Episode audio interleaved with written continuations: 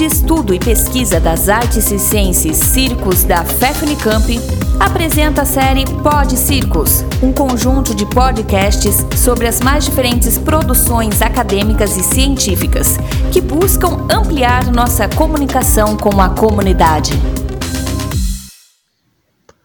Olá a todos e a todas, eu sou Gilson Santos Rodrigues estudante de Educação Física da Unicamp, e hoje eu venho falar de um artigo recém-publicado na Revista Brasileira de Ciência e Movimento.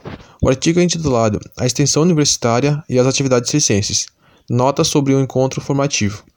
Foi publicado no volume 28, número 2 da revista. O artigo também ele conta com a coautoria da professora Tereza Antonhão Barragan, professor Marco Antônio Coelho Bortoleto e professora Elaine Prodóximo.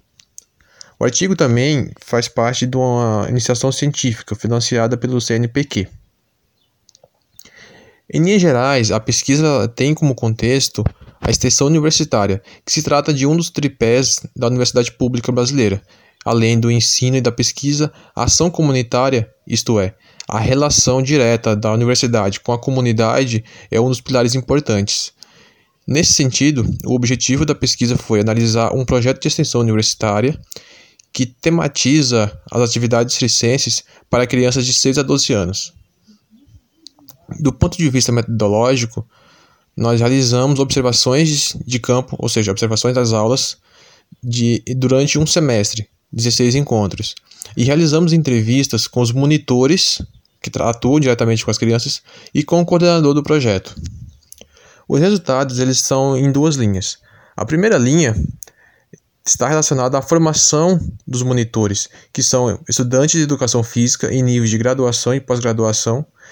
E durante o seu trabalho nas extensões, eles são orientados por um conjunto de agentes, artistas, historiadores, pedagogos, entre outros, que ajudam e orientam esses estudantes no processo, no processo de formação e condução das aulas. Nesse sentido, a extensão universitária tem um papel muito importante com o processo de ensino desses estudantes.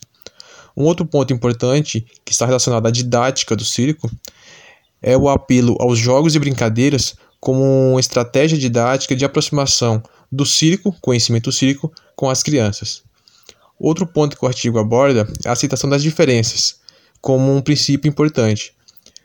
A aceitação das diferenças parte do princípio que não só a diversidade de conhecimentos mas, sobretudo, a diversidade de crianças, a diversidade de espaços formativos e de formas de aprendizado são importantes de serem tratadas ou, ou relacionadas nos projetos de extensão universitária e, para além disso, em projetos escolares de forma geral. Nesse sentido, entendemos e apontamos no artigo que esses princípios podem ser adaptados para outros contextos educativos, não só para o contexto da extensão universitária. Por fim, o artigo ele problematiza uma questão importante que é a relação entre a extensão universitária e a escola básica. E nesse ponto, o, a extensão universitária pode, ser, pode representar um ponto de tensionamento de uma educação demasiada informativa, opinativa e imediatista, de modo que o circo, o ensino do circo, tem que, ser, tem que estar relacionado a, a dimensões expressiva, criativa e crítica. Por fim, como problematização que a gente deixa para outros professores, vale destacar que o que está um, o desafio grande é que professores de educação física criem gretas para tematizar o círculo nas suas propostas curriculares. E diante disso, os jogos e as brincadeiras podem ser o ponto de partida para futuras investigações.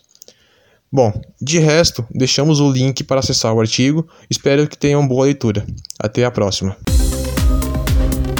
Muito obrigado pela atenção. Continue acompanhando nossos podcasts e outras publicações no Facebook, Instagram, no canal do YouTube, na web oficial Circos Unicamp, pesquisando o ensino do circo.